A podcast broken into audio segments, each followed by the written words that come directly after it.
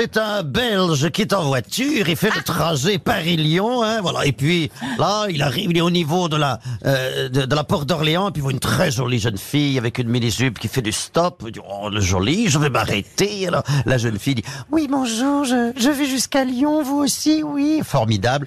Là, elle est avec une mini-jupe, évidemment. Elle s'assoit à côté de lui.